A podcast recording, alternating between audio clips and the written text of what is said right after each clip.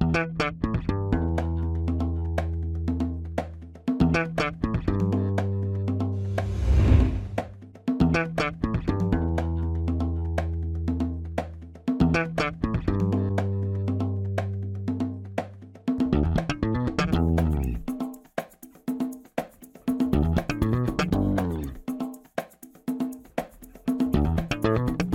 Este é o Tapa da Mão Invisível, podcast destinado àqueles que querem ouvir ideias que abalam sociedades e não são ditas na mídia tradicional.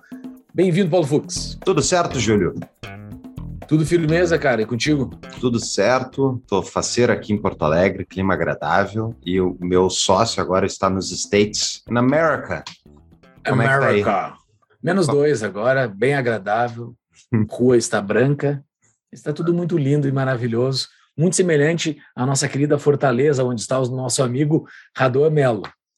Fala pessoal, fala Júlio, fala Fux, como estamos? Aqui está maravilhoso, aqui naquele padrão, naquela grande variação térmica que ocorre todos os dias, entre 31 e 28, então estamos aí a mediana, que por sinal é igual a média, é igual a moda dos 29 graus na sombra. Muito bem. Muito bom. Então, é uma conexão com o mundo aqui, então está um mundo representado aqui. Mas antes disso, Fux, vamos rapidinho para os nossos avisos únicos iniciais. Momento, recadinhos únicos iniciais.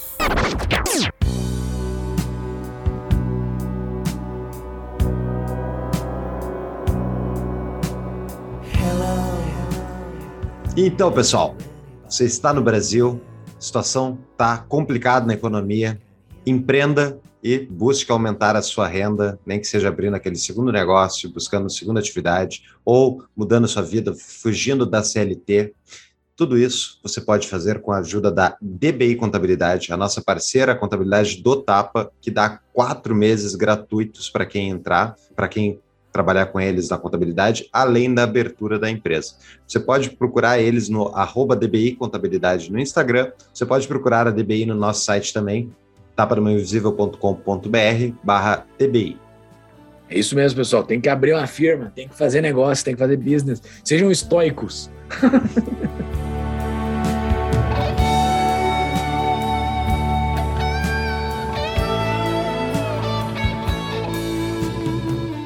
Falando em estoicismo, né, Júlio?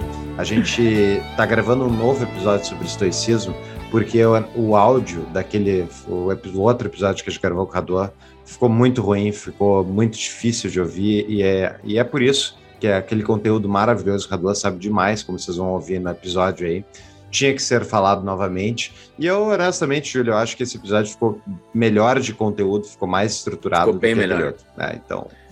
Ficou bem melhor, pessoal. Quem já ouviu o episódio 128 lá, desse que a gente está se referindo, pode escutar esse novamente, que tem muita informação nova, muito, muito conhecimento novo do Raduan, e o Raduan explica ele, bota ele na mesa de uma forma muito clara, assim, muito bom para entender o pensamento estoico. E, uma, e ele faz paralelos também com o liberalismo, enfim, com outras uh, filosofias que a gente fala né, seguidamente aqui no Tapa. E é impressionante a quantidade de conteúdo aí que o Radua tem, sabe demais. E, bom, fica a dica aí, baita episódio. E para quem viu aqui o meu, o meu cenário, né, já é o segundo episódio que eu não estou em Porto Alegre, já estou nos States. América. Não, America. Estou numa correria desgraçada aqui e esqueci, patrões, de pedir as perguntas para vocês. Então, assim, a culpa é minha, foi mal, desculpa, mas prometo que não vai se repetir. Mas as perguntas dos patrões sobre esse tema está lá no episódio 128, que o Raduan respondeu quase todas. Então, estão quase todas lá. Mas é isso, estou aqui já. Fora isso, nosso apoia-se, pessoal. Essa semana é a semana que essa semana que está gravando é a semana que teve a a, todo o bafafá do Monark, enfim, as brigas de, de redes sociais, e tá um ambiente bem tóxico, assim, de acompanhar, é difícil, pelo menos para mim, me deixa irritado, muitas vezes a gente lê coisas que a gente fica, tipo, chocado com as pessoas defendendo, uh, seja para que lado for. Agora, existe uma maneira de você se preservar, que é participando do Discord do TAP, onde a gente, vai, a gente vai discutir tudo que é falado lá, só que, né, dentro da nossa bolha e justamente para se proteger um pouco das absurdidades que a gente vê, tipo, gente defendendo o Stalin, entendeu? É bom para pelo menos a gente apontar e rir dessa pessoa. Exatamente. E não é, e, e, ali no nosso grupo do Discord a gente não fica tão isolado, assim, porque tem, tem bastante divergência de, de opinião, mas o papo rola de um, de um nível bacana, assim. As é. pessoas discordam, só que discordam com bons argumentos e não que nessa zoeira que tá no Twitter. É, cara, o Twitter foi uma sequência de coisas, né? Foi a morte do Olavo, que apareceu um monte de gente ruim também no meu Twitter, assim, um negócio absurdo. Uh, daí depois veio o Monark e sabe, e agora tem eleição ainda esse ano, então vai ser uma, uma série de, de porcaria que vai ocorrer no, no, no Twitter e nas redes sociais que falam sobre opinião nos próximos meses. Então, fuja disso. Uh, vá para um lugar onde as opiniões, embora tenham opiniões divergentes, ocorram, ocorrem num, num patamar muito bom de se acompanhar, que é o Discord do Tapa. É só entrar no nosso apoia-se, apoia.se barra Tapa da Mão Invisível, faça sua contribuição que a gente manda o um convite para entrar no nosso Discord. E é, é, bizarro isso, né, Júlio? Porque ter uma conversa séria uh, é difícil, já ao vivo, muitas vezes, uma conversa que não, não caia na agressão, que não caia em xingamento, enfim, em focar na pessoa. E nas redes sociais isso é muito difícil, então é natural que numa comunidade de pessoas que pensam mais parecido, tu consiga ter menos atrito e ter uma conversa mais profunda. Mas como o Júlio falou, não é necessariamente concordância, né? Se fosse concordância, uma frase bastava e ninguém mais falava nada. E a gente tem muita troca ali, então vale a experiência. É a nossa pequena grande comunidade privada. Exatamente. Fora isso, pessoal, tem as nossas show notes no nosso site tapadomainvisível.com.br. Lá vai ter justamente os links dos livros indicados pelo, pelo Raduan. Podem comprar lá pela Amazon, a gente ganha um din-din quando vocês compram pelos nossos links. Tem os nossos patrocinadores, canais de WhatsApp, Telegram, onde a gente faz a divulgação dos episódios e conteúdos que a gente produz. Tem a nossa livraria com indica indicações de livros e as redes sociais do TAP. Tudo isso mais um pouco no site, além do YouTube, né? Se nos procurarem no YouTube, a gente tem lá o nosso canal do Tapa que a gente põe as gravações do episódio com vídeo. Exatamente, pessoal. Temos tudo lá, voltamos para o nosso episódio.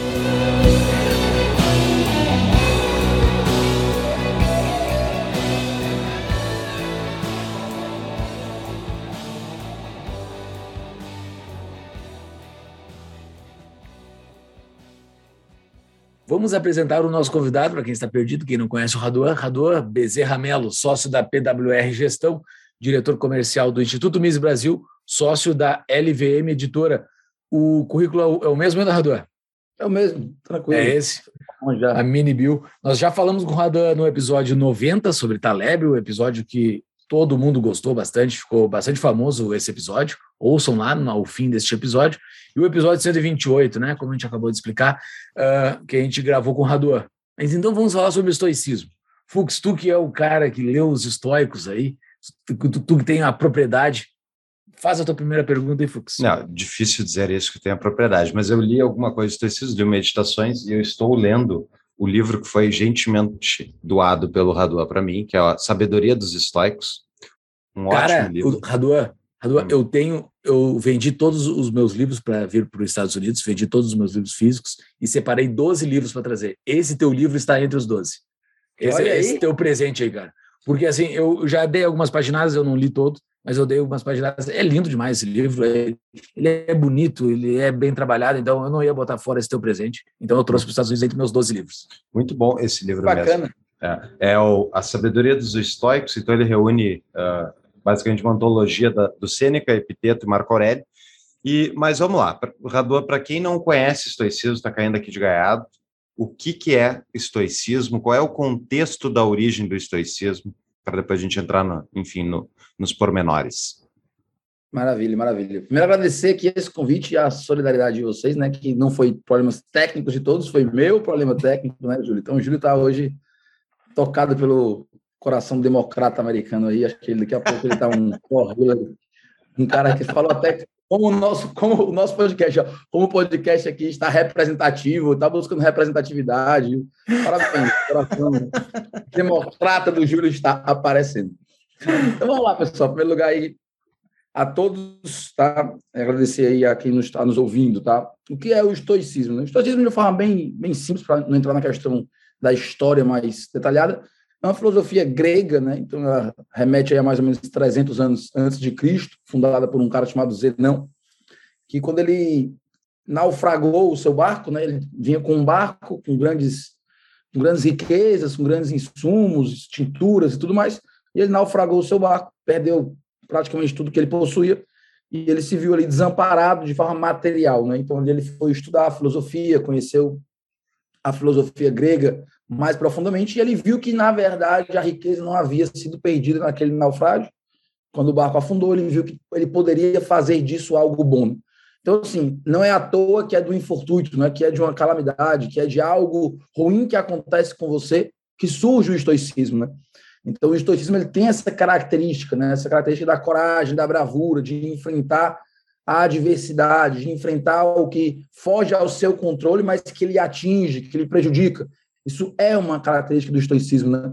Quando a gente pensa em alguém estoico, né, assim, a figura de um estoico, de uma pessoa que vive essa filosofia, a gente jamais pensa em alguém num momento máximo de prazer, né? A gente não imagina ninguém num banquete, a gente não imagina ninguém em um harém, a gente imagina já quase automaticamente alguém resistindo a uma intempérie, né? resistindo a uma condição ruim, vencendo uma, uma batalha, vencendo uma, uma dificuldade. Que no fundo, no fundo, eu acho que aí vem a grande coisa do estoicismo, né? Todos nós estamos assim sempre, né? Eu ia te fazer essa pergunta agora. Eu ia te fazer exatamente essa pergunta. Se estamos todos assim, por que não somos todos estoicos? Porque está é todo mundo né? sempre num problema, né? Exatamente. Assim, a gente está sempre em um problema, né? Às vezes a gente gosta até de fantasiar e achar que o João ali no Instagram dele parece que a vida dele é fantástica, né? Porque a gente vê um feed ali de viagens, de prazer, de alegria, mas todo mundo sabe, né? Ele é um retrato, né? Ele é literalmente um retrato, né? Então, assim, a vida por trás é muito dificultosa, né? Então, assim, quem vê o Júlio hoje pode dizer, ah, o Júlio aí foi morar nos Estados Unidos, sonho americano e tudo, e não sabe a dificuldade que ele está tendo, obviamente, natural de estar em outro país, outra cultura. Então, assim, todos nós precisamos dessa fortaleza interna, né? Dessa grande, esse grande modelo, né? Como o Tim Ferriss fala que é o estoicismo, né? Ele cita como o estoicismo fosse um, um modelo, né? Fosse um modus operandi, um modelo operacional de você pensar perante a adversidade, de você levar a vida, né? Então, assim, eu acho que o estoicismo pode ser definido dessa forma, tirar um pouco esse peso da palavra filosofia, que assusta muita gente, né? Quem é mais leigo, quem tem pouca literatura, se assusta um pouco quando pensar, vou estudar filosofia. Então, vamos pensar que é uma maneira de pensar, né? Assim, existe, uma, existe uma maneira de pensar, e é assim que eu gosto de imaginar, que remete a mais de dois mil anos, então não é nada que foi criado pela física quântica ou pela neurociência nos últimos dez anos, pelo contrário, é uma coisa mais antiga do que Cristo. E essa maneira de pensar, de encarar a vida, foi a maneira que grandes pessoas fizeram. Né? Grandes pessoas conseguiram ser grandes porque encararam a vida dessa forma. E eu até costumo dizer isso de forma assim, Fux. O estoicismo ele leva aquilo que meio que naturalmente ou culturalmente, podemos até dizer assim, a gente tem como aquilo que torna a pessoa grandiosa, né? Então, assim, o estoico ele é corajoso, o estoico ele tem aquela temperança, ele tem aquela sabedoria. Então, tem que pensar, assim, se a gente for criar a figura, imaginar, de forma imaginativa, assim, do que uma pessoa admirável, né? Todos nós talvez tenhamos uma, uma, uma figura dessa dentro da nossa cabeça, real ou não, a gente vai provavelmente criar alguém com características e qualidades bem estoicas, né? A gente não vai pensar em alguém que é irresponsável, a gente não vai pensar em alguém que não é sábio, que não é corajoso. Então, assim, o estoicismo leva dentro dele aquelas características que, para mim, são naturais, e para o estoico também, de o que é uma pessoa forte, do que é o bem, do que é a virtude. Ah, mas essa palavra virtude, a sabedoria também, que é citado seguidamente, o que, que é isso exatamente, esse termo para os estoicos? É, os estoicos bebem na fonte grega, né, das virtudes cardeais, né, onde muita filosofia bebe, né, e até o próprio cristianismo também, né, de trazer a virtude como prudência, justiça, fortaleza, temperança, né, as quatro virtudes cardeais, né. O cristianismo coloca outras virtudes além dessas, mas também traz essas, né, que são aquelas coisas que são boas por si, né. Então, assim, eu ter sabedoria, né, eu vou conseguir racionalizar, eu conseguir usar o que naturalmente nós seres humanos temos que fazer isso é uma virtude por si só. Né? É, muito, é muito bom de pensar a filosofia, eu gosto muito da ideia prática, um pouco simplista, mas muito, muito pedagógica, né? De imaginar que quando eu trago algo como o certo, isso encerra uma discussão. Né? Porque uma coisa normal que todos nós temos na vida, que a gente em algum momento pensa, tomara que nós pensemos muito nisso, é a gente pensar o porquê fazer alguma coisa. Né? Assim, por que fazer algo? Né? Isso é uma, é uma pergunta que é muito, muito boa nós termos, né? Então, por que, que eu vou fazer alguma coisa? Né? Por que, que eu vou ajudar uma, uma, uma velhinha a atravessar a rua, usando um exemplo bem bobo? Ou por que, que eu vou me mudar para outro país em busca de uma condição melhor, em busca de um futuro para meus filhos diferente? Ou por que, que eu vou gravar esse podcast? Assim, a gente começa. Isso são perguntas muito boas. Hoje, a resposta para essas perguntas, de uma forma geral, assim, a, vamos dizer assim, a, a, o senso comum é a gente pensar o que, é que nós vamos ganhar com isso, né? O senso comum é essa ação, né? Ah, então por que eu vou gravar esse podcast? Ah, porque vai sair no tapa, eles são, os caras são fodas, os caras são bons, são famosos, vai me dar seguidor, curtida, e com isso eu vou ficar feliz que eu vou ganhar seguidor, curtida e tal. Pronto. Eu criaria esse modelo mental, onde eu vou ganhar com isso, né? Sim. Só que isso é muito curto, né? Se a gente parar pensar um pouco filosoficamente falando, até como ser, como ser humano e tudo, de uma forma geral, isso é muito curto, né? Isso acaba nos colocando, de uma forma geral, numa, numa, numa condição de isolamento muito forte, né? Uma, é um comportamento muito egóico, né? Eu ficar pensando sempre, eu ficar calculando o que é que eu vou ganhar ou perder com cada ato que eu faço, né? Isso, na verdade, traz uma angústia muito grande, né?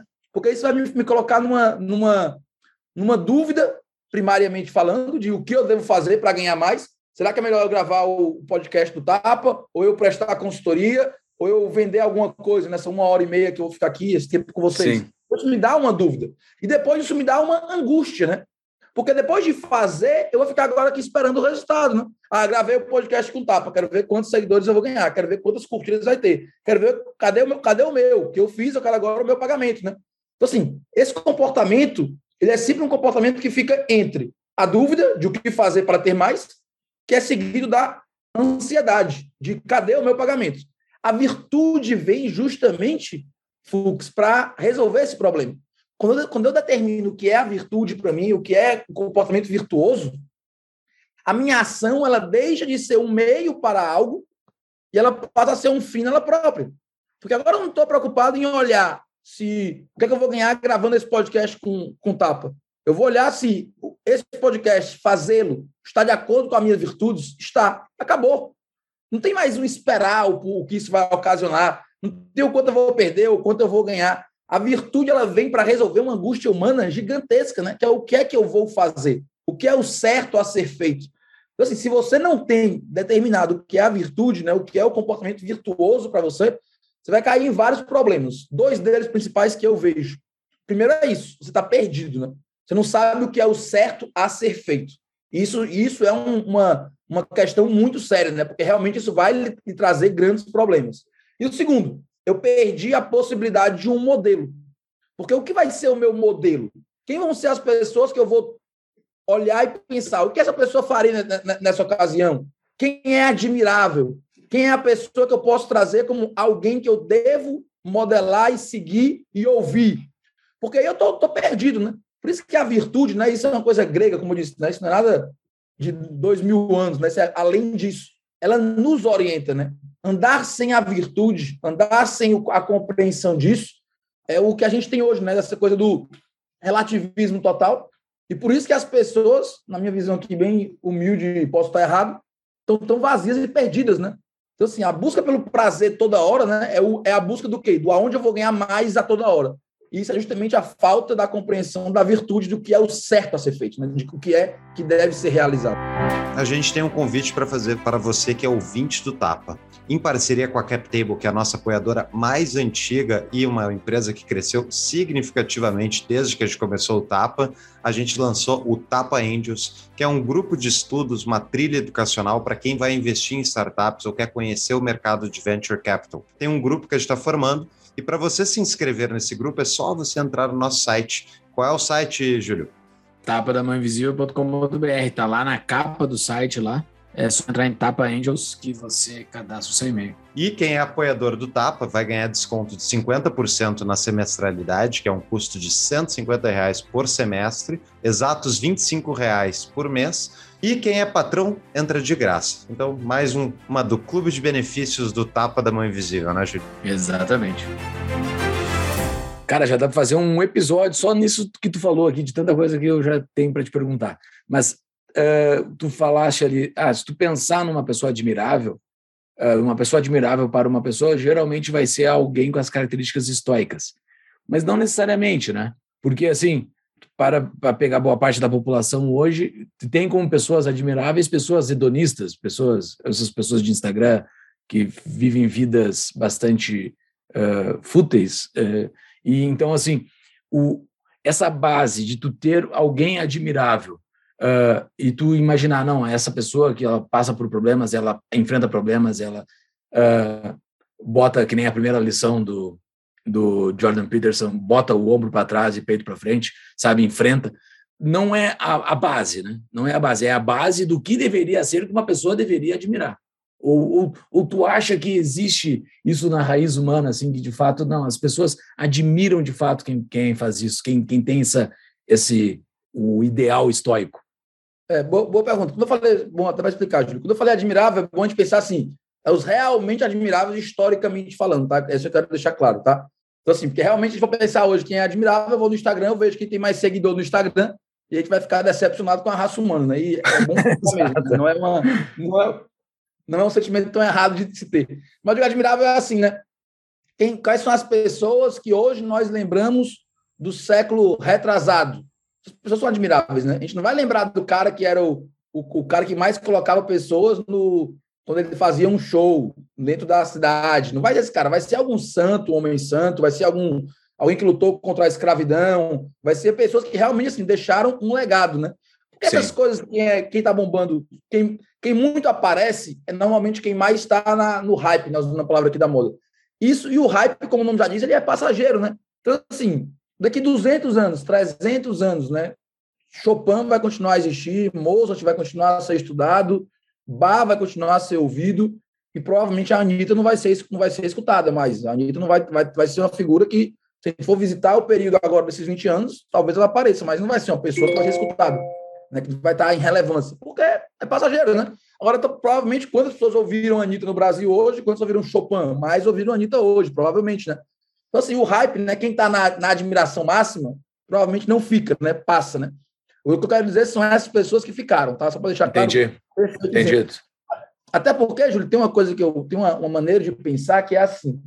Todos nós, tentar construir aqui o raciocínio, todos nós somos uma, uma pirâmide, né? Gente é composto por uma pirâmide. Imagina uma pirâmide onde a base da pirâmide é quem nós somos, né, o seu ser, o meio da pirâmide é o que nós fazemos, e a pontinha da pirâmide lá, o ápice da pirâmide é o que nós temos, né? Então eu sou um pouco o que eu tenho, né? Eu sou um pouco o meu carro, sou, sou um pouco os meus bens, eu tenho, isso faz parte de mim.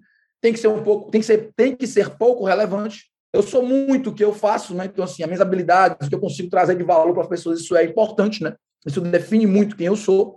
Mas eu sou principalmente aquilo que realmente me compõe, o meu ser, né? Então, assim, todo o resto que eu faço, que eu tenho, pode ser tirado de mim amanhã, né?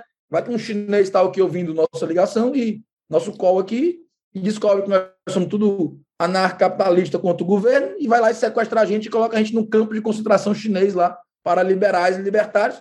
A gente está lascado, então assim, eu não vou poder mais fazer o meu ofício. O que eu sei fazer para ganhar dinheiro não serve nada dentro do campo de concentração. Acabou o que eu faço, o que eu tenho, tudo eu perdi, que eu não vou ter acesso, a mais nada. Então, assim, fica alguma coisa ali do Raduan, né? O Raduan continua a existir dentro de um campo de concentração, né? Isso é o ser do Raduan, né? Nas piores condições possíveis, existe algo ali que me define que eu devo continuar a ser. Isso, isso é quem eu sou. Porque todo mais pode ser tirado de mim, né? Isso é muito estoico, né? Sim. Tudo que pode ser tirado de você não é você. Se meu carro pode ser tirado de mim, e pode. Se o que eu faço pode ser restringido de mim, e pode. Isso não é quem eu sou. Quem eu sou é algo que não pode ser retirado de mim. E a, fechando aqui o link da admiração, como as pessoas não têm isso, né? Elas não têm quem elas são, elas não têm as virtudes que elas defendem, elas não têm as ideias, elas não têm o que ela realmente considera o certo, ela acaba se limitando a ser alguém definido pelo que faz e pelo que tem. E aí eu inverto a admiração que eu tenho. Porque eu passo a admirar pessoas pelo que elas fazem, pelo que elas têm. Por isso que a pessoa vê o Neymar fica chora de, de, de vergonha, se sente pequeno perante o Neymar, né? Olha que coisa mais assim absurda, nada contra a pessoa do Neymar. Mas olha que coisa absurda. Eu me sinto pequeno perante alguém pelo que alguém faz, não pelo que alguém é. Sim. Então, assim, mostra como eu estou pequeno, né? É, é, normal, é natural, até bíblico, né? Isso, a gente se sentir pequeno perante alguém maior do que a gente, né? É como Adão, que depois, Adão e Eva, que depois pecaram, tiveram o pecado original, se sentiram pequeno perante Deus, né? se esconderam de Deus, porque se sentiram pequeno perante o erro que fizeram. Normal isso. Agora, o bom, o saudável, né, vamos dizer assim, é eu me sentir pequeno perante alguém que é um ser muito grande, né? Então, assim, todos nós aqui nessa, nesse call temos, a gente deve admirar muito trazer uma pessoa que provavelmente todos nós aqui admiramos, sei lá, Thomas Jefferson, talvez é um cara que nós três admiramos, Mises tal também. Então, assim, se a gente encontrasse com esses caras, era normal a gente ficar envergonhado assim, porra. Olha o que esse cara fez com a vida dele, olha o que eu faço com a minha vida, né? Então, assim, esse cara é gigante, né? Eu sou, eu tenho que me envergonhar mesmo, faz parte. Agora, não pelo que ele faz, né? Não porque ele deu uma aula boa de economia, ou não porque Thomas Jefferson escrevia bem, não, porque é o que ele fez com a, o que o ser dele é, né? Então, assim, Sim. quando eu destruo essa coisa da virtude, eu acabo com a possibilidade de adorar corretamente alguém. Boa. E isso é universal, humano, uh, nas outras culturas também, porque isso é muito forte da cultura ocidental, uh, ali dos gregos, romanos, e que o, o, que virou a cultura ocidental hoje. Mas isso é presente nas demais culturas também? Ou é, é presente ou, ou, é universal? Assim, tu vai achar isso numa tribo isolada? Eu tenho muito cuidado em falar que as coisas são universais, né? Assim, é mais fácil falar sempre que algo não é universal, porque se tiver uma tribo isolada que não faz, você está certo, né? Aqui, Sim. usando aqui um pouco de Taleb, né? É mais fácil a gente não falar que nada é regra e está certo do que falar que alguma coisa é regra e está certo, né? Isso é uma, uma verdade. Mas me expondo aqui, eu acho que existe sim um, um quê de universal nisso, tá? Eu acho assim, até como, como alguém que defende que existe uma cultura superior, e eu acho isso, tá? Não sou aqueles caras que acham que ah, toda cultura é igual e todo mundo é igual. Não, acho que existe sim culturas superiores, né? Acho que toda cultura que protege o indivíduo do, pra, é uma cultura superior a, a, quem ataca o indivíduo sem ele ter feito nada antes, né? sem ele ter proposto uma agressão antes. Né? Então, eu acho que sim. E eu acho que a prova de que isso é humano não é a questão de existir em todos os locais do mundo, porque pode ser algum local que não existe. Eu acho que a prova de que isso é humano é que onde isso existe, existe maior desenvolvimento humano. Né? Então, assim, aquela questão, o anseio pela liberdade é humano, porque tem locais que não tem esse anseio, né? Então, assim, tem tribos na África, lá, lá isolado, que as pessoas não estão lutando por liberdade, elas aceitam aquele, aquele, aquela sociedade tribal e, e vivem assim há séculos. Ah, olha, não é humano, ó. tem uma sociedade na África isolada que não quer liberdade. Eu acho que isso não diz que não é humano. Eu acho que prova que algo é humano é saber que onde isso existiu, a humanidade foi mais foi, foi prosperou. Eu acho que é esse fato que prova que algo é humano. Né? Então, assim, eu acho que essa coisa de você saber fazer as coisas orientada por valores, por princípios, por moral, por uma definição clara de o que é um certo, e esse certo ser esse, ocidental, deixando claro, é humano por isso, entendeu? Eu acho que assim, a, a maior prova de humanidade é a gente ter conseguido montar desse lado de cada planeta, né? Um modelo social que nunca foi sequer comparado em qualquer outra parte da, da humanidade, né? E assim, eu, eu acho que vai ficar cada vez mais claro para nossa geração, tá? A gente vai pegar isso de que essa ideia de que a sociedade evolui sempre para o melhor, isso não é verdade, né? Então, assim, a gente está aí com a China Exato. batendo na porta do controle mundial, provavelmente daqui a alguns, alguns anos, alguns séculos, ela pode ter o controle mundial, econômico e tudo, né? Tem um bilhão e lá vai chibata de pessoas, uma economia forte, ela pode ter o controle, como os Estados Unidos tinha há 15, 20 anos atrás. Isso não quer dizer que o modelo dela é melhor do que o modelo que a gente tem hoje, né? Então, assim, essa ideia de que as coisas vão sempre melhorar socialmente, isso não é verdade, né? Isso não é uma, um ponto, não. A gente pode andar para trás, mundialmente Sim. falando. Vide uhum. Argentina. Vide Argentina, né? O único uhum. caso de um país que se subdesenvolveu. Eu sempre falo isso. Nenhum país na história da humanidade foi tido como desenvolvido para depois ser subdesenvolvido, a não ser nossos queridos hermanos. Nunca esqueça Exato. da Argentina, né? Isso podia virar um moto.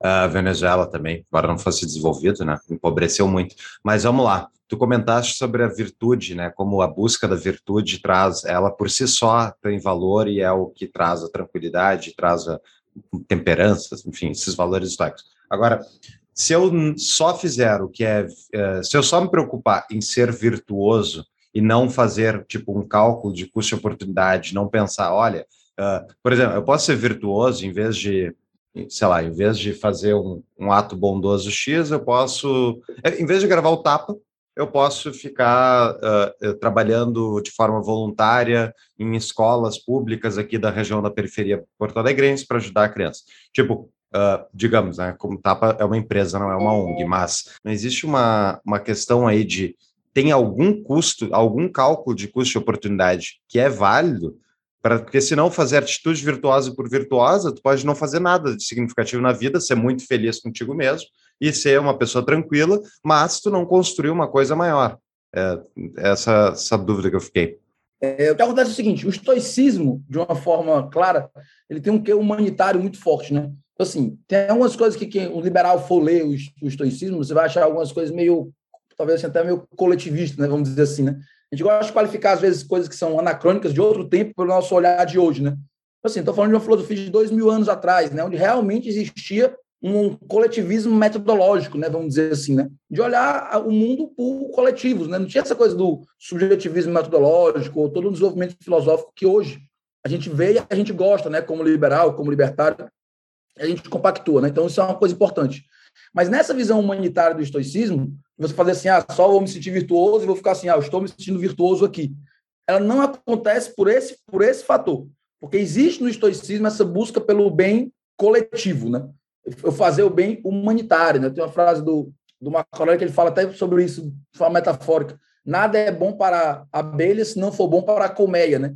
Só que isso não é uma coisa de pensar assim, ah, então eu tenho que fazer o bem para todo mundo o tempo todo. Não, é muito mais uma questão de princípios, né? Que é o que a gente defende, né? Então, assim, a liberdade ela não é boa porque eu vou ganhar com ela amanhã de manhã. Ela é boa porque o mundo vai ganhar com ela, né? Talvez eu perca com ela amanhã de manhã, porque seria melhor para mim que não houvesse liberdade e eu ter uma proteção de mercado no meu setor. Mas para a colmeia, é melhor que, haja, liberdade econômica. Né? Então, assim, em termos de princípio, o estoicismo puxa justamente isso. E a sua ação tem que ser boa para o todo, né? Não é uma coisa assim, ah, vai ser boa para mim, eu vou montar uma rede aqui e ficar me sentindo virtuoso. Não. Isso é uma, uma distorção que muita gente faz no estoicismo, como se o estoico ele fosse um ser meio que buscasse a inação. Né? Isso é uma coisa comum, até pejorativo em cima do estoico, como se o estoico fosse aquele ser que ele não tem reação porque ele busca realmente ficar assim blindado dos fatores externos e ele não tem ação e ele fica ali porque ele acha que se ele está bem, está tudo ok e o mundo que se exploda. Mas é uma situação muito mal feita, tá? Na verdade, é justamente o contrário. O estoico ele está preocupadíssimo na ação. Então, assim, ele tem que estar fazendo o que está no seu controle para melhorar a, a situação, para que ela alcance um cenário de melhor, de melhor condição. Ele não vai é, se estressar, vamos dizer assim, se perturbar se a ação dele não tiver o resultado que ele esperava. Então, assim, é muito importante, é uma linha meio tênue, assim, é um caminho, é um corredor meio estreito, mas é o corredor de por onde o estoicismo anda. É o corredor de eu estou fazendo o que eu posso fazer, eu tenho a consciência de que eu estou agindo naquilo que está no meu controle, todavia, eu não vou gerar uma preocupação, ou um estresse, ou uma, uma tristeza, ou um abalo, se o resultado que eu espero não acontecer. É mais ou menos pensando no nosso mote, na nossa vida hoje, de nós, de nós três, é pensar assim: eu estou fazendo tudo que eu posso fazer para o Brasil ser um país mais livre? Estou fazendo, estou fazendo podcast, escrevendo livro, desenvolvendo, convencendo amigo, participando de debate, estudando, eu estou fazendo tudo que eu posso fazer. Pronto. Agora, eu não vou me frustrar se na eleição o Lula, o Lula foi eleito. E aí o Brasil der 50 passos para trás em termos de liberdade. Não. Essa, esse é o grande X da, da ação baseada na virtude. A ação é um fim dela própria, né? Então, assim, eu saber, eu ir dormir sabendo que eu estou fazendo tudo que eu posso fazer pelo fim nobre é o que me dá felicidade. Se o fim nobre vai acontecer ou não, isso foge do meu controle, né? Foge do nosso controle o Lula ser eleito ou não presidente do Brasil daqui a alguns meses. Então, isso está fora do nosso controle. Então, não faz sentido eu me frustrar com isso. Não, não fui eu que fiz. Faz sentido eu me frustrar se eu ficar na cama mais horas do que eu preciso em vez de estar tá fazendo certo, que é lutar pela liberdade do Brasil. Então, isso faz sentido me frustrar. Tá? O problema é que a gente é, é, muito, hoje, longe desse pensamento, porque ele é um pensamento que gera um incômodo muito grande, né? Eu ficava me perguntando se eu estou fazendo o que, eu, o que é o certo, em vez de eu ficar terceirizando a responsabilidade para o brasileiro que vota mal, para o Bolsonaro que traiu a causa, para o Paulo Guedes que virou que virou keynesiano. É mais fácil ficar jogando tudo isso do que eu me colocar na responsabilidade do que eu posso fazer. Né?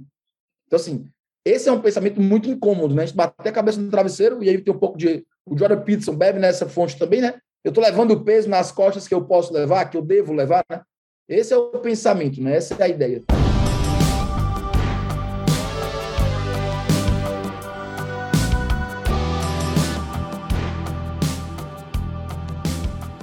A minha dúvida daí é: eu poderia, em vez de fazer o tapa, focar esse tempo em ganhar mais dinheiro e ter uma vida virtuosa minha. Tipo, eu não consigo resolver o Brasil, eu consigo basicamente cuidar da minha vida, das pessoas próximas, não vou me preocupar com a liberdade abstrata do brasileiro médio, eu vou me preocupar em ter uma vida melhor inclusive de se ganhar dinheiro suficiente, poder sair embora do Brasil, ter uma vida virtuosa no lugar que valoriza a liberdade, levando a minha família e tal. É, tipo, por que que isso não... Porque eu, eu super entendo isso, o, controle, o Brasil está fora da, da equação, eu não consigo mudar o Brasil.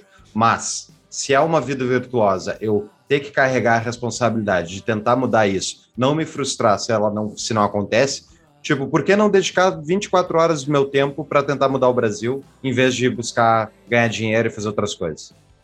Tá, porque, assim, de forma histórica, né, esse pensamento mais, assim, mais libertário, mais objetivista, de assim, eu vou ganhar meu dinheiro, vou viver meu interesse, vou, vou correr o mundo e sou virtuoso assim.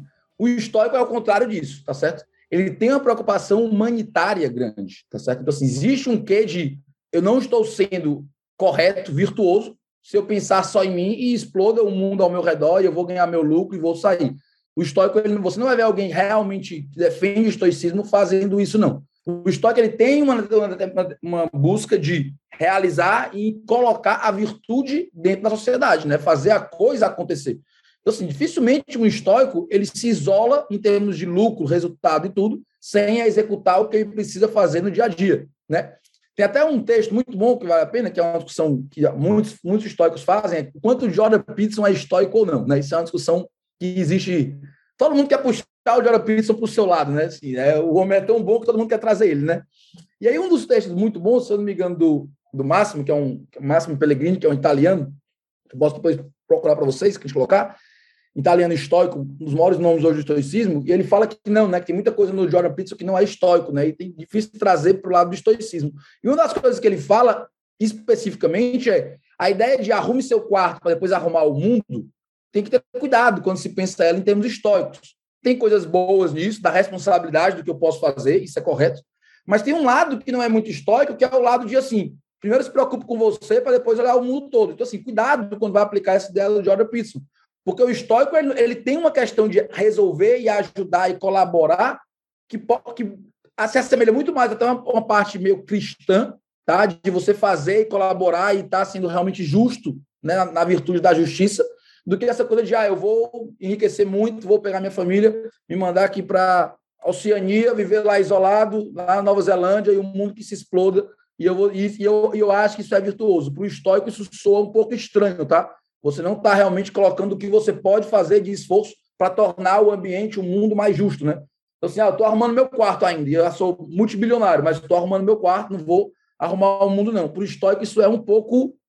Não é tão fácil dele engolir, não existe essa coisa da ação em prol da justiça, né? Por isso que os exemplos históricos que nós temos assim de pessoas que fizeram, mesmo sem falar que são históricas, são pessoas que mudaram o ambiente delas, né? Assim, George Washington, é um cara que é muito citado em livros históricos, né? Que ele usava muito peças históricas para motivar, motivar e manter o exército, o exército operante. Então foi o que George Washington fez, né? Talvez um dos caras mais importantes da história da humanidade, né? O que ele fez.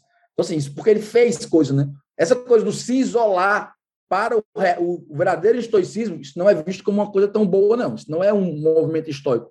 Eu olhar a minha virtude, ah, estou sendo virtuoso, vou pegar o mandar. Não. Assim, o estoico ele tem a ação, né? Isso é muito diferente do que as pessoas teoricamente pensam de forma superficial do estoicismo, né? Realmente, o estoicismo, a pessoa pensa que é o carinha dentro do incêndio, rindo do incêndio aqui dentro. Não. O estoico é o cara que vai correr para apagar o incêndio da, da forma que ele puder ele só não vai se frustrar se tudo, se tudo foi feito e o incêndio mesmo assim aconteceu. Né? O estoico é alguém de ação, né? ele é alguém de ação, e a ação não é só para si, tá? não é uma ação voltada só para si, é uma ação pensando sim em um bem coletivo. Não, pelo amor de Deus, um bem coletivo da maneira comunista, mas um bem coletivo pensando defender os princípios e, e, e morais né, e virtudes que são boas para todos. Você define a liberdade por quê? Porque é bom para todo mundo a liberdade. Então, assim, eu sou consultor de empresa, né? Eu tenho uma empresa de consultoria. A melhor coisa do mundo para mim, Raduan, seria se saísse o um marco da regulamentação de consultoria. Só pode ser consultor quem tiver isso, isso, isso, isso. Para mim seria maravilhoso, né? Matava aí um bocado de concorrente que eu vou ter amanhã de manhã ou daqui a pouco. Agora, o Raduan vou lutar por isso de forma alguma, né? Eu luto pelo contrário. Que consultoria continue a ser a profissão mais desregulamentada que existe que ninguém nem entenda o que é uma consultoria, de tão abrangente que é o termo. Para mim é bom? Não, mas isso é o certo, né? Isso é o bom para a colmeia, né? É o bom para o país, né? Então, assim, isso é uma coisa histórica, né? Eu estou colocando a, a virtude, né? A, o que é o certo, né? O justo, acima do que é o bom para mim, né? Para mim seria é péssimo isso. Adoraria que saísse amanhã um marco, adoraria no sentido de pessoalmente falando, né? Em ganhos para mim, amanhã regulamentando toda a profissão de consultor, cheio de burocracia, cheio de coisa, tem que ter uma estrutura física com mais de 400 metros, a minha tem, quem é que pode pagar por isso? Pouca gente, então já cortava a gente fora, mas isso não é o correto, né? Isso não é o justo, né?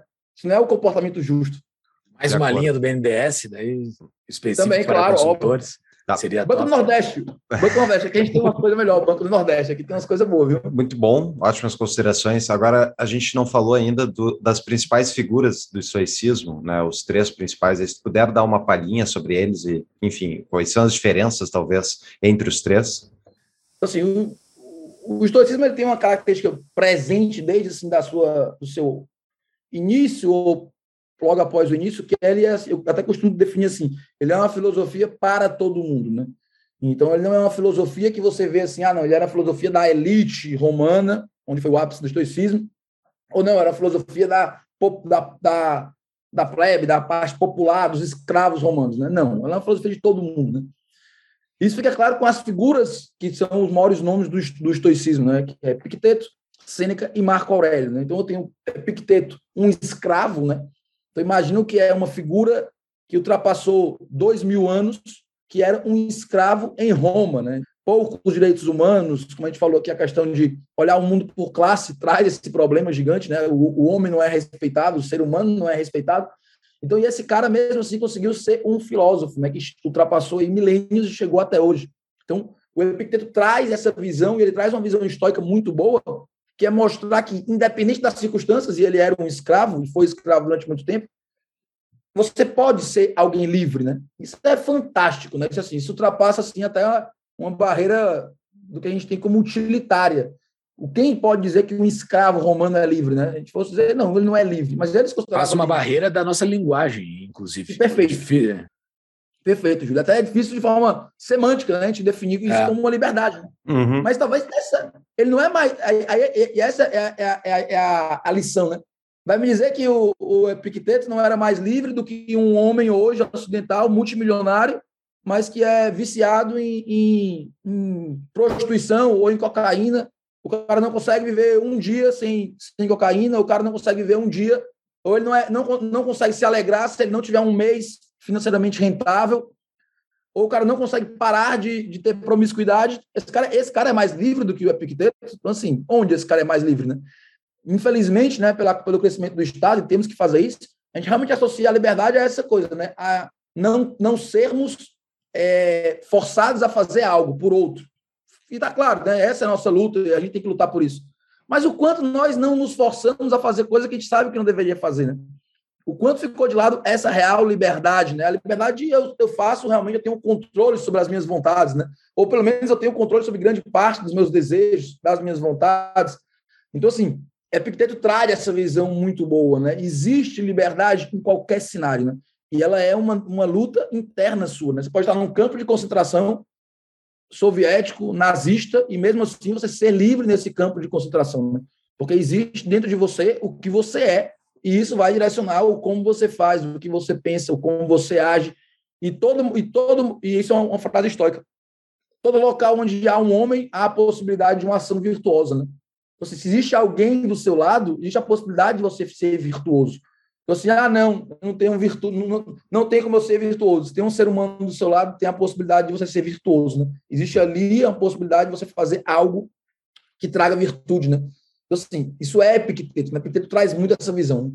Depois vem Sêneca, né, que provavelmente é o mais, mais profundo em termos filosóficos, né, que tem a obra literária maior, então tem as cartas que são realmente muito bem elaboradas, ele traz uma descrição muito boa de, do cotidiano humano, né, e quando a gente pensa em alguém que há dois mil anos estava vivo, né, alguém que ali é praticamente contemporâneo de Jesus, depois de mais para Paulo, para o apóstolo Paulo, para São Paulo, a gente vê alguém que traz, há dois mil anos atrás, problemas que são tão reais para a gente hoje, né? Então, você lê uma carta do Sêneca hoje, você é chocante você pensar que essa carta foi escrita dois mil anos atrás, que parece que ela está falando de problemas que a gente vive hoje, né? E problemas claros, como a brevidade da vida, né? Que é uma coisa atemporal, o controle da ira, né? O quanto nós de forma iradas, fazemos coisas que depois a gente, por mais que a ira tenha um bom motivo e possa até ser justo, a reação a ela provavelmente causa problemas maiores do que ela própria, né? Então, assim, o que eu faço quando eu estou irado, normalmente é pior do que o motivo pelo qual fiquei irado, né? Então, assim, o uhum. quanto a gente consegue transformar as coisas piores quando a gente está irado, né? De forma realmente raivosa. Então, assim, isso é cênica, né? Ele consegue trazer uma, uma, um mergulho não simplista sobre as coisas do cotidiano, né? Sobre as, os desafios nossos do cotidiano, né? Desde a gente ter uma temperança nas reações, a gente ter sabedoria no trato humano, a gente conseguir se desvencilhar das coisas que nós temos, né? E quando eu falo se, desvencilhar, o estoicismo não é um voto de pobreza, longe disso, mas é uma compreensão de que eu não sou o que eu tenho, que eu posso perder isso a qualquer momento, que eu posso morrer amanhã, que eu posso eu posso estar fazendo aqui os meus últimos minutos de vida com vocês, né? E a morte é algo que, tem que estar batendo na nossa porta. E o estoicismo traz isso, né? Essa questão da Sêneca traz isso, essa questão que é, o cristianismo usa hoje, que é o memento mori, né? A gente lembrar da morte, né? Então, assim, talvez nada nos implante mais na realidade do que a gente lembrar da morte, né? Nada é mais real do que a morte, né? Nada é mais realmente forte do que pensar que a morte é uma condição certa e possível no curto prazo, né? Não vou dizer que é provável, mas é possível, né? Não é provável que nenhum de nós três morra amanhã de manhã, mas é possível que isso aconteça. Não tem como a gente discutir. E mais do que isso, é possível que a pessoa que a gente mais ame no mundo morra amanhã de manhã, né? A gente pode querer fugir disso, né? E o comportamento hoje do mundo imaturo, que a gente pode falar sobre isso, é justamente uhum. o contrário, né? Ah, não, não vamos falar da morte, não, que isso atrai, não vamos olha, atrai a morte. Como assim atrai a morte, né? A morte é, é, é possível, é presente, é, cer é certa, né? Então, essa uhum. coisa não existe. Então, o Sêneca traz essa, essa questão. E, por último, tem Marco Aurélio, né? Que Marco Aurélio, talvez, filosoficamente, a gente pode pensar que ele é o menos profundo dos três, mas se você colocar dentro do contexto, tem muita profundidade em Marco Aurélio, que principalmente o, a maior obra dele, Meditações, né? Que é um diário, vamos dizer assim, do, de um imperador, né? Isso é de uma riqueza descomunal, né? Assim, o que é que a gente tem acesso ao diário de um imperador romano, né? Uhum. Não é o diário um, do, do Trump, que é um uhum. diário importante de um presidente, de um presidente americano. Quando ele faz esse diário dele, sabendo o que falar, escolhendo o que vai publicar, é óbvio, né? O que registrar ou não. Agora, o cara fez o diário dele aberto, né? Sem pensar em publicação, sem pensar em nada. Então, eu estou na cabeça do homem mais poderoso do mundo, do seu tempo, né? E como a gente vê ali, e isso eu acho realmente assim chocante, como as angústias humanas são iguais, né? Então, assim, como nós somos iguais em termos de angústia, né? Como o imperador romano tem dúvidas sobre o que é o certo a fazer, que é justamente isso que foi falado aqui, um pouco do que o Paulo perguntou. Como o imperador romano tem realmente paixões que ele tem que controlar para não ter um comportamento errado. Como o imperador romano luta contra as coisas mais bobas que às vezes a gente acha que pessoas grandes não lutam, como preguiça, como avareza, lutam também, né? Então, assim, as maiores pessoas do mundo também lutam contra isso, né? Lutam contra esse comportamento, lutam contra esse dia a dia que nos puxa, né? Que nos leva a nós sermos aí mais avarentos, né? Uma assídia que todos nós temos dentro de si. Então, assim, Marco Aurélio traz isso, né? Um pouco mais complexo a leitura de Marco Aurélio, porque ele tem muito como é um livro que não foi pensado em ser publicado, né, e ele não era um escritor, era um imperador, né, um homem público de força, um guerreiro, né, um general de exército, ele era muito do fronte e tudo mais. Então, assim, tem muitos, muitos nomes que aparecem no Meditações que é figuras da época, né, que ele fala, assim como falou alguém, não faça como não sei quem, a gente não conhece as pessoas, então é uma leitura um pouquinho mais densa, mas de uma riqueza descomunal também, trazendo a rotina, as angústias, as decisões do imperador romano, né? Que baita explicação, cara. Sensacional. Cara, no... Sensacional. Don't give in without a fight.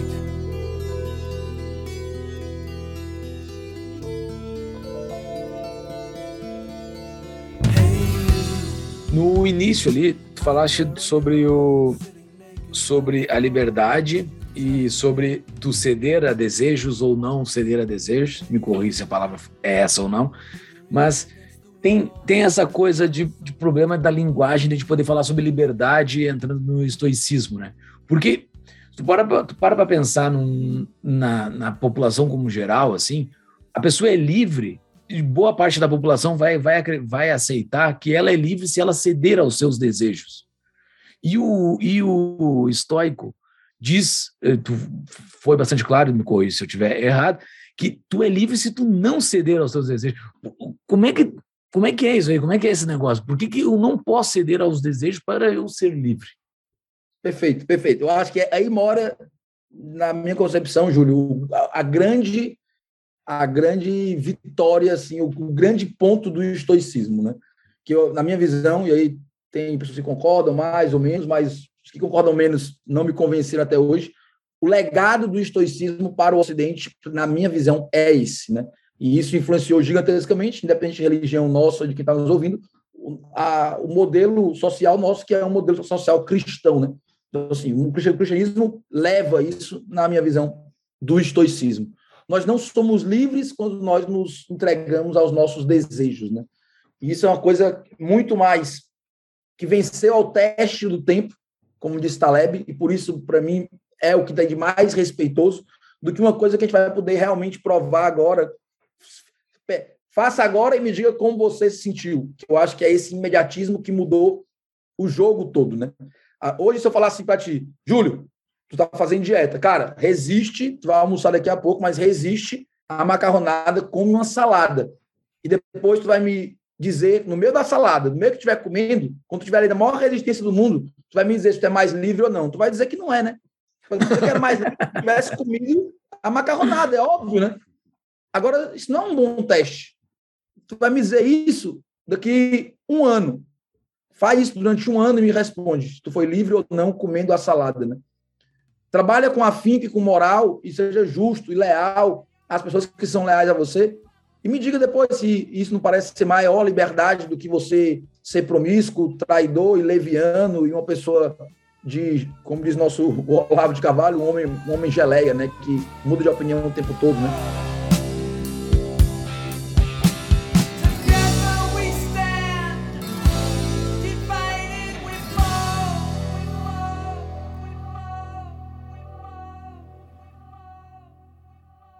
Existe uma, uma, uma, uma, um paradoxo, talvez, que é o que tu falaste, de como nós somos livres quando nós decidimos livremente, esse é, é um X da questão, decidimos livremente não sermos livres e facilmente levados pelos nossos desejos, né? Eu costumo dizer, e a maneira que eu tenho de pensar, que é um, é um pouco estoica, né? nada de científico de, de, de coisa de alter ego, não sei o quê, de Freud, não estou falando dessa coisa do ID e tal, deixa essa, parte, essa, essas definições de lado, mas é uma coisa mais simplista, que é mais ou menos assim, é assim que eu encaro. É como se existisse quem nós somos, o ser nosso, que é esse ser que está baseado em virtudes, é aquele ser que se sente mal quando a gente sabe que faz algo errado. Isso eu acho que é uma coisa fantástica, né? Se a gente culpa, eu fiz algo errado, né? Assim, pô, eu, tra eu traí minha namorada, eu tenho que me estimar com isso, né? Isso é, é, é, é nobre, né? Eu roubei, eu tenho que me estimar com isso, eu fiz uma coisa errada. Isso é, é, é, o seu ser falando. E tem o ego, que eu acho que vem assim, mascarando a coisa toda, né? Que é quem tenta falar que não, né? Não, traiu tua namorada, mas eu traiu porque ela não fez sexo contigo tem uma semana. Então, ó, Raduan, não é uma coisa tão ruim, né? Tu tá, ó, pô, cara, assim, tu roubou, mas vê só, tu roubou de alguém que rouba, então tu, né, tu tá fazendo aqui uma coisa que, ó, no final não é tão assim, que é o ego, né? E eu acho que nossos desejos são do nosso ego, né? Agora, é muito importante, tá, Júlio? Muito importante a gente separar o que é desejo do que é realmente algo proposital. Né? Por isso que a virtude é importante. E a gente pensar o que, o, o porquê que eu faço o que eu faço. Essa frase, para mim, ela, eu pergunto muito ela, eu falo muito dela, porque eu acho que ela responde muito isso. Assim, por que, por que, que o Júlio vai comer a macarronada agora no, no almoço? Porque para ele é gostoso macarronada. Por que, que ele vai comer a salada? Porque com isso vai ter maior, maior, maior saúde. É sete da manhã aqui, eu vou tomar café da manhã, da manhã, só para contextualizar. Só para contextualizar. Vamos falar do, do, do, Paulo, então, do Fux. Por que ele vai começar a dar? Porque ele vai ter, mais, ter maior longevidade, ter melhor energia à tarde, entregar mais, fazer um serviço melhor, uma obra maior. Então, assim, qual é o que, sendo sincero, qual é o mais virtuoso nisso? Né? O que tem de melhor nisso? Estou falando de uma coisa simples, né? Assim, só porque é claro o exemplo, né? Mas existe uma, o porquê nós fazemos as coisas, e a virtude está justamente no, quando isso não está restringido só a eu gosto, né? Eu tenho prazer fazendo isso, né? E quando a gente olha isso de forma histórica, e não é tão difícil olhar isso, né? Como as pessoas se destruíram seguindo só os seus desejos, né? Nós fizemos isso alguma vez na vida, né? Todos nós aqui, ninguém aqui tem menos que 25, né? Todo mundo aqui já pegou dois meses na vida, um mês na vida, e falou: rapaz, quer saber? A vida é só uma. Esse argumento é muito bom, né? Essa, isso é o pensamento do prefácio de qualquer merda que você vai fazer na vida, né? A vida é só uma. Isso é maravilhoso, né? A vida é só uma. Ou então eu posso morrer amanhã, que também dá para distorcer para isso também. E o cara mete o pé na jaca durante um mês, dois meses, espero que só isso, talvez mais. E você para uma hora assim e você pensa assim, cara, isso é bom na hora, mas o que é que eu estou construindo com isso, né? Assim, de forma geral, assim, o que é que isso vai levar para mim? Né? O que é que eu estou fazendo? Eu, saio sexta, sábado, domingo, bebo, consumo outras coisas. Segunda-feira eu estou mal, de ressaca. Terça-feira eu estou começando a ficar bom. Eu trabalho mesmo só para valer na quarta. Quinta-feira já é o pré-final de semana. Eu tenho que fazer alguma coisa. Sexta é sextou. Aí é sábado, domingo de novo. Tudo bem fazer isso durante um tempo, talvez, né? Mas, assim, é isso, né? Então, assim, eu nasci para isso, né? É isso que eu vou deixar. E eu acho que a gente hoje deveria ter maior pensamento com isso, acho que nos puxa como um homem, né, homem humano, a esse pensamento é um, um pouco de legado que nós temos, né? Então, assim, quando a gente olha para o lado e pensa assim, porra, alguém veio aqui, várias pessoas né, deram a vida para construir a nossa sociedade, os caras foram lutar na guerra para construir a liberdade que a gente tem hoje, para a gente poder escolher. Os caras levantam um prédio de 30 andares rápido em qualquer lugar do mundo, e eu não sei nem construir uma casa de um andar. Uma parede, a gente não sabe construir uma, uma parede, parede reta. Eu estou usando aqui um, um, negócio que eu aperto um botão e liga. E sai a minha imagem do outro lado do mundo. E eu não tenho a menor ideia de como é que isso funciona. Não tenho a menor ideia, assim, Raduan, não tenho a menor ideia qual é o princípio básico de, que constrói uma coisa que, pelo um cabo ou por nada, sai minha imagem e joga para o outro lado. Então, assim. Há um custo marginal. Pensar... Tu está tendo um custo baixíssimo para fazer isso? Baixíssimo. Quando a gente para pensar sobre isso, então, assim, e eu vou ser o cara que consome tudo isso em prazer, prazer, prazer, e vou dizer que eu estou sendo livre fazendo isso. É isso, né? Assim, o meu, minha, minha obra perante o todo é essa, né? O estoque ele tem essa coisa assim de que a, o, quando o liberal, o libertário, libertário, quando o objetivista lê, ele fica meio, hum, não gostei. Mas que eu gosto, né? Assim, nós somos uma engrenagem muito pequena de um, um, ponto muito pequeno de uma engrenagem muito maior, né?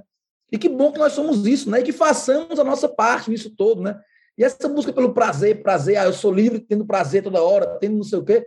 Eu tenho certeza que todo ser humano, todos, todos, em algum momento, quando tem muito isso, ele para, nem que seja por um minuto ou dois, na semana, e ele vê, não é isso, né? Não estou sendo livre, não, né? Não é isso que é a liberdade. É como o cara que é obeso, ele pode falar o que ele quiser na internet, de orgulho, de defender seu corpo. Esse cara sabe que ele não é, não é livre perante um prato de comida, né? Uhum. Como o cara que é promíscuo, ele sabe que ele não é livre perante uma mulher fora do relacionamento. O cara que é viciado em droga, ele sabe que ele não é livre perante um, perante uma, uma droga disponível, o alcoólatra perante um álcool. Existe dentro de nós uma, uma briga, né? uma luta diária para nós sermos verdadeiramente livres. Né? E perfeito que tu falaste, existe uma limitação linguística sobre isso. Né? Existe claramente. Né? Agora, essa liberdade, deixando claro, isso é histórico, é uma frase do Sêneca nas cartas dele, só é real e só é virtuosa se for feita de ação livre. Né? Então, assim, ah, Raduan, então tu está dizendo que é livre o cara que se alimenta bem. Então vamos baixar uma lei que todo mundo tem que se alimentar bem. Esquece, isso não é estoico, isso não tem nada de virtuoso nisso.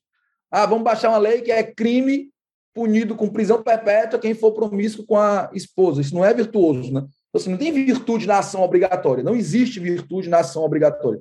A virtude existe na ação livre, né? Isso é muito liberal, né?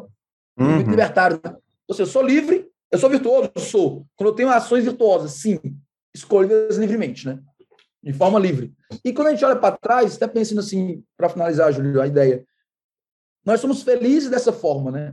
Nenhum de nós, que todos nós três aqui, graças a Deus, graças a vários fatores, conseguimos algum sucesso em algumas coisas, nenhum de nós olha para trás e pensa assim, ah, qual foi a época mais feliz da minha vida? Nenhum de nós pensa no momento máximo de prazer. Nenhum de nós lembra assim, rapaz, eu fui feliz quando eu estava ali, né, usando aqui o, o, a terra do Fux, né? eu estava ali no planeta Atlântida, quatro horas da manhã, tinha pegado já oito mulheres, estava agora pegando a nona. Aquele foi a hora, o momento mais feliz da minha vida. Ninguém lembra disso. Eu posso até falar disso na mesa de um bar, dizer que foi bom, mas feliz? Não. Eu sou feliz, eu estava começando a minha empresa, a PWR, e quando eu estava quando eu estava lá, começando, e a sala era pequena, e eu tinha que trabalhar de madrugada, e eu tinha que fazer o serviço de três pessoas e eu tinha um carrinho, um Fox batido e não tinha como arrumar batido, mesmo assim eu acordava cedo e fazia. Eu sou a gente lembra da felicidade quando a gente estava nos controlando maximamente em prol de uma coisa maior do que a gente, né? É o, o, É como o, o Júlio é pai, o Júlio vai lembrar, pai, daqui 10 anos ele vai lembrar. Era tão bom quando meu filho era pequenininho, e eu, no meio da noite, às vezes eu que acordava para ninar ele quando ele chorava. Não tinha nada de bom nisso, Júlio, era péssimo, né? Tu acordava três vezes no meio da noite, tua esposa acordando quatro, mas a gente gosta, a gente olha para trás com grandeza para quando nós conseguimos nos disciplinar contra o nosso prazer para construir algo maior. Né? existe felicidade nisso. Né? Nós nos vemos como melhores quando nós nos controlamos. Né? Agora, óbvio, pela milésima vez, livremente. Né? Isso é uma condição. Então, assim, a liberdade de poder fazer o que se quer, óbvio, sem agredir outra pessoa, é uma condição para a felicidade ela não é a única condição para a felicidade. Né? O que você faz com essa liberdade é importante. Mas o máximo que eu posso dar a você, Júlio, e a você, Paulo, é a liberdade de você fazer o que quiser.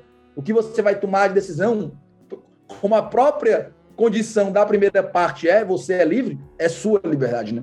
Não cabe a mim julgar, não cabe a mim impor isso, senão eu estou quebrando o primeiro preceito, que é você ser livre para fazer o que quer, né?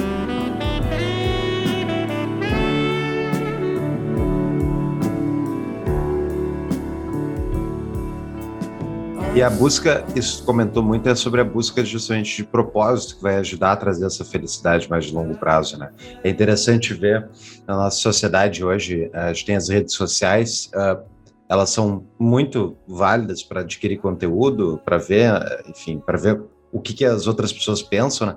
Mas é aquilo, é tu tá vendo em câmera lenta todos os problemas da sociedade, todo dia estão sendo tocados ali isso tem uma interpretação diferente do que está acontecendo, que nem essa semana a gente viu, foi a semana do cancelamento do Monark e outras coisas, tipo, o, o Twitter brasileiro ficou insuportável para mim, assim, né? Tipo, eu simplesmente desliguei, parar de ver, porque eu não aguentava mais. É um festival de coletivismo e, e justamente esse imediatismo, que é, essa é a pergunta, Radô, tu não vê, assim, que é possível a gente aplicando, por exemplo, as virtudes estoicas, virtudes clássicas, as ideias da liberdade. Tu acha verdadeiramente que é possível a gente reverter o reverter o estado da nação atual? Tipo, o quanto o brasileiro médio, ele não tem essas virtudes, ele não busca necessariamente isso. Tu acha que é possível a gente em larga escala transformar a sociedade em uma direção que vai valorizar esse tipo de coisa que tu comentou agora?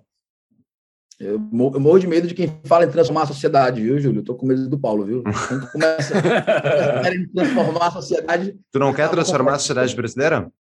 Não, eu quero, tô brincando. Tá perfeito, Paulo. respondendo, Paulo, sendo sincero contigo. Cara, assim, eu tô, eu tô nessa coisa que eu chamo assim, esse, essa coisa amórfica assim, de movimento liberal, né? Que eu, aí já virou tanta coisa, que o que cabe dentro desse movimento é, é muitas coisas, né? Ah, desde que eu tenho 13, 14 anos, né? Então, assim, eu conheci o Mídia Sem Máscara do Olavo e depois conheci o Hélio Beltrão, mais ou menos nessa época. Então, tô com 32 anos, né? Então, tô falando de uma coisa aí de quase, quase 20 anos, né?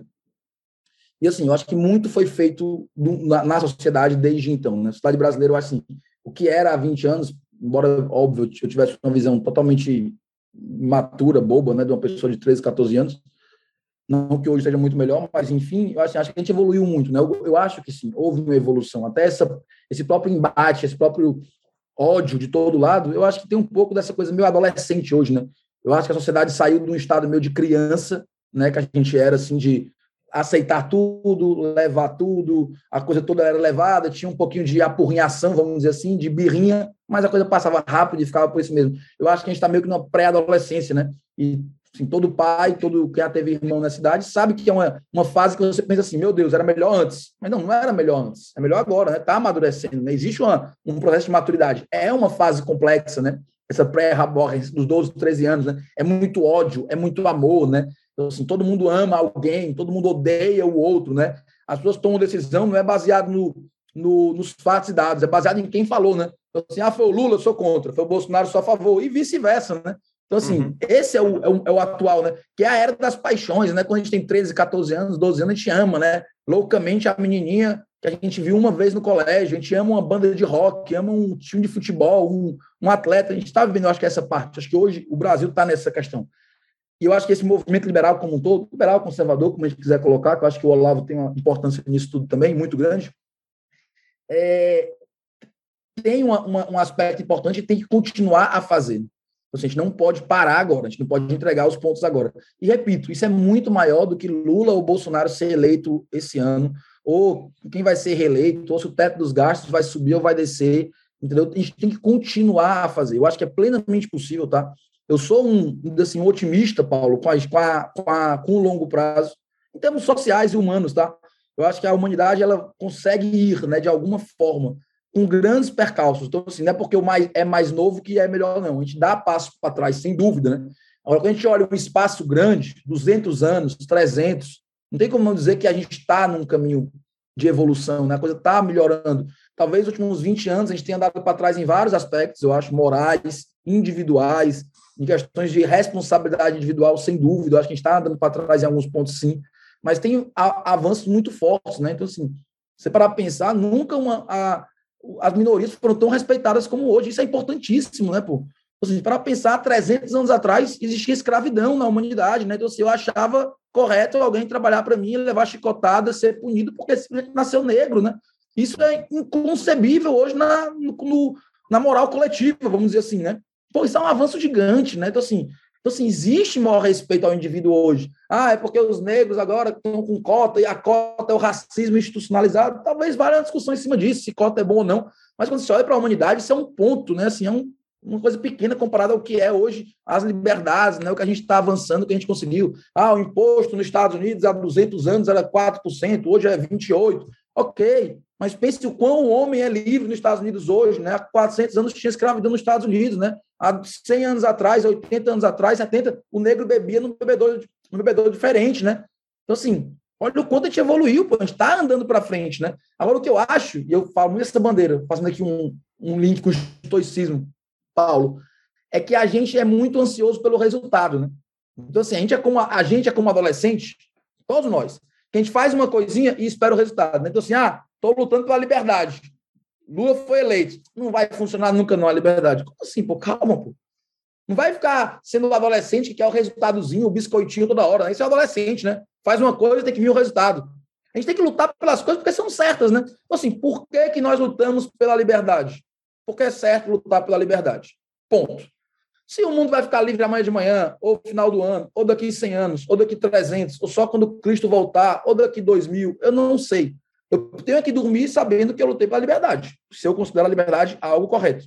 Então, eu acho, sim, que nós estamos evoluindo. Concordo contigo que há, tem alguns dias que o Twitter, principalmente, né, parece algo deplorável, né? Parece o jardim da infância, né? Assim, é uma coisa triste, né? Nós estamos aprendendo a demonstrar quem nós somos. Eu acho assim, uma das coisas mais prejudiciais é essa hipocrisia da falsa virtude, né? Então, todo mundo gosta de mostrar que é virtuoso ali, né? De mostrar a virtude, de mostrar a humanidade, de mostrar tudo isso. Então, assim, isso é muito, muito ruim, eu acho. E eu acho que a gente vai ter que aprender a conviver com isso. Nós não sabemos conviver com isso ainda, né? Eu, digo, eu costumo dizer que a gente voltou para a pracinha, né? Então, assim, todos, eu, vocês aqui na década de 90, a gente tinha uma, a gente falava uma bobagem, eu falava alguma coisa, era ali com nossos amigos e morria ali, né? A gente não tinha Sim. uma maneira de falar com o mundo, né? Hoje a gente voltou para a pracinha, né? É como se fosse uma cidadezinha no interior do Brasil, onde todo mundo se encontra na pracinha no final do dia, ali tem a fofoquinha, tem a confusão, não sei quem traiu, não sei quem, aí fica ali e tal. Só que a pracinha agora é mundial, né? Então, assim, eu acho que a, a mídia social é a grande pracinha do mundo, né? Então, uhum. todo mundo tá ali fofocando, fazendo coisa, sendo alcoviteiro e tudo, não importa o que fez há uma hora atrás, é só a pracinha, não importa se eu sacaneei meu sócio, eu tô ali falando que o monarca é um, um vagabundo nazista, e eu acabei de trair o meu sócio, mas eu tô ali. É como uma pracinha, né? Eu uhum. acabei de Sim. trair minha esposa, mas como ninguém sabe, eu vou ali falar do Júlio agora, que eu, todo mundo sabe que traiu, eu vou ali pagar de virtuoso na pracinha. Então, assim, a gente está aprendendo a conviver com isso, a gente não sabe, né? Isso é fato. E também, só um parênteses importante, não editem. Conviver com isso não significa regulamentação estatal em cima da, das redes sociais, pelo amor de Deus, não confundimos que é importante, tá? Então, assim, a gente está aprendendo com isso, né? Assim, eu sou um otimista, inveterado, assim, acho que, que as coisas vão dar para frente. Mas é impossível, concordo contigo, não se frustrar em alguns dias, né, Paulo? É impossível, né? A gente não vê o quão raso é, muitas vezes, as verdades das pessoas, né? Mas, se fosse também fácil, a gente estava aqui sem ter... Exato. né? Não, ia estar tá precisando de estudo. Raduan, sensacional esse papo, cara. Assim, ó, sensacional mesmo a gente conseguiu fazer um episódio complementar, a gente, a gente tem informações novas nesse episódio. Foi muito bom falar contigo, como sempre, é muito bom falar contigo. Cara, tu tens alguma, alguma dica de livro? Chaves, como dizia meu velho avô, se quiser chegar a ser alguém, devore os livros. Quê? Que devore os livros. Tem essa aí de vocês, só avisando, tá? A gente está relançando ele, tá? Agora pelo, pela LVM, né? Então a gente tem no, no Ludovico, né? Quando a gente lança um livro, a gente fica vários meses de exclusividade para o clube, né? Que faz parte de realmente quem é assinante do Clube Ludovico. Mas depois a gente faz um relançamento, vamos relançar agora o um prefácio meu até nesse livro, vou mandar para vocês também, tá? Você tem aí a segunda edição, tá? Da Sabedoria do Histórico, eu acho que é um livro que vale muito a pena ler, assim, é humilde, né? Eu, acho, eu, eu, gosto muito dessa palavra, eu tenho cuidado em falar, porque todo mundo acha que é, né? Mas, assim, é uma busca que eu tenho, tento fazer na minha vida, eu convido todos a fazerem, que a gente tem atos de humildade, né? Não é ser humilde, que eu acho que isso é uma coisa até quase impossível, a gente tem que buscar ser, né? Mas quando a gente vê um cara desses dois mil anos atrás falando uma coisa que é verdade, né? Que é fato, né? Assim, como é bom a gente se sentir pequeno perante quem é grande de verdade, né? Eu acho que isso é uma coisa humana fantástica, né? É um comportamento humilde fora de série. Esses caras foram muito grandes, né? Então, eu sugiro que vocês leiam realmente esse livro. Eu acho que é uma, é uma coletânea do, do Hazlitt, né, que é um economista aí. Eu ia perguntar, é o Hazlitt do, do é, liberalismo do e impelição? Ah, yes, legal. Mesmo, legal. mesmo Hazlitt. Ele, ele mais, mais, mais uma pessoa, né? É, eles uhum. são juntos. Então, tem, tem é uma coletânea dele, né? E esse, esse, esse, inclusive, a gente conheceu esse, esse livro pelo Mises Instituto, né? Pelo, pelo Mises do, do do Alabama. do Alabama, dos Estados Unidos, né? Exatamente. Então, que é justamente isso, que é o que eu acho, na minha visão particular demais agora, né? Do, hum. Até penso em escrever sobre isso no futuro, mas tenho que estudar mais.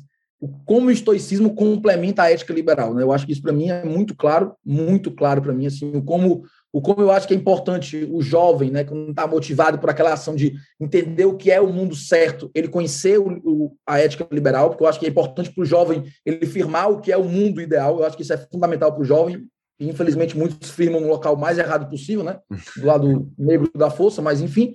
Mas depois eu acho que chega um ponto, talvez seja nesses 30 e poucos anos, que foi a minha, mais ou menos o meu, meu ponto, de você também entender o que é o certo você fazer, né?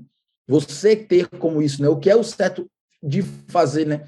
Então, assim, isso é muito importante, né? Isso nos completa, né? Porque a gente sabe que esse mundo ideal, independente de qual, de qual seja de cada um de nós três, ele não vai existir tão fácil, né? Não é assim uma coisa tão simples, não é uma coisa tão assim rápida, né? Então, assim, para a gente ser feliz, a gente tem que ter uma, um outro balizador também por trás disso. Eu acho que o estoicismo vem, complementa muito bem isso, né? E aí vem depois os livros todos históricos, eu acho. Outras cartas que não estão aí nessa coletânea do Hazlitt, tá certo? É, o próprio Meditações vale a pena ler depois também ele completo. Eu acho, eu sou do lado que acho que tem muito em Jordan Peterson de estoicismo. Eu sempre sugiro, acho, pessoas lerem 12 regras, ler o, o mais 12 regras também. Eu acho que para o, o, público que está aqui, né, provavelmente maior parte jovem, e provavelmente nessa fase, eu acho, né? Nossa idade. Nossa idade para cima. Idade. Nossa idade para cima. Então, exatamente o que eu, as pessoas que já têm a construção clara do que é o mundo melhor, acho que grande parte aqui já é liberal, libertário, né? assim, consegue imaginar o que seria o mundo, né? O mundo, vou dizer que perfeito, mas o mundo próximo disso, quais seriam as engrenagens desse mundo, ou as poucas engrenagens desse mundo. E agora eu acho que é hora disso, né? Então, assim, meu convite para as pessoas, estudar filosofia estoica para mim foi fundamental, complementa muito a ética liberal, na minha visão. Claro que dependendo de qual, qual área do liberalismo você defende, pode ter algumas divergências profundas, como quem for mais objetivista vai ter algumas divergências, tá? Mas quem for, por exemplo, assim, que é mais a minha, a minha área, uma coisa mais haikiana, uma coisa mais disso de, de, de pensar o, a, a, o, o, todo de forma menos controlada, né? Assim, como se fosse realmente a coisa mais haikiana de ordem espontânea, né, com as coisas mais high, que é a parte filosófica do liberalismo que eu que eu comungo mais, para mim foi muito complementar, né? Teve muito assim, para mim foi fechou uma lacuna na minha parte filosófica, eu está fechando e vai sempre estar fechando importante. Ah, sensacional. Maravilha. Sensacional. Que, que episódio. Rador, muitíssimo obrigado e até a próxima. Obrigado a vocês, tá? Eu prometo que na próxima não teremos nada que atrapalhe o áudio, tá? Eu prometo que eu vou. não, mas hoje tá bom, hoje tá bom. Eu vou, eu vou, eu vou fazer o seguinte: a próxima, Fux, eu vou estar em Porto Alegre e eu faço aí do teu lado. Aí se der ah. o áudio, vai. tá a cadeirinha aqui. É. Tá bom. Valeu, eu te meu espero querido. aqui em Denver daí para gravar aqui. É boa? Aí é Beleza. melhor o convite, viu? Aí é Tá bom. Te aguardo aqui. Pessoal, obrigado, viu? Obrigado aí pelo momento. Obrigado. O que precisarem, tá? Desculpa aí a questão de horário, de tudo. Não, precisarem, estou à disposição de vocês, tá? Sempre um prazer colaborar. Valeu, Muito até obrigado. mais. Tá, tá. Valeu.